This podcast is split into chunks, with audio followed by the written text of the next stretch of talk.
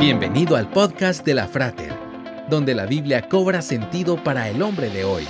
Una producción de la Frater, una iglesia cristiana para la familia. Visítanos en frater.org. Comenzamos. Bethany Hamilton nació en Hawái, por lo que no es sorprendente saber que a los 7 años ya surfeaba las olas. En 2003, una terrible tragedia la golpeó cuando un tiburón le arrancó su brazo izquierdo.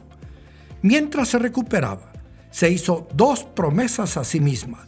La primera era que no iba a quejarse de su terrible desgracia y la segunda que iba a volver a la tabla de surf. Otra persona se habría resignado al fracaso, pero Bethany Hamilton no. Solo pasaron 26 días y ya estaba surfeando de nuevo. Ahora se encuentra entre las 50 mejores surfistas del mundo y ganó el primer premio de los campeonatos nacionales NSSA. No fue un camino de rosas llegar donde ha llegado. Tuvo momentos de verdadera frustración cuando se adaptaba a su discapacidad. ¿Qué obstáculos está enfrentando usted? ¿Qué fracasos ha tenido en la vida? No se dé por vencido. Hay una esperanza pues Cristo murió por usted para darle una nueva vida y darle una nueva oportunidad.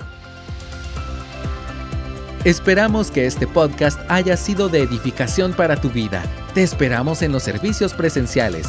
Para más información visita frater.org. Hasta pronto.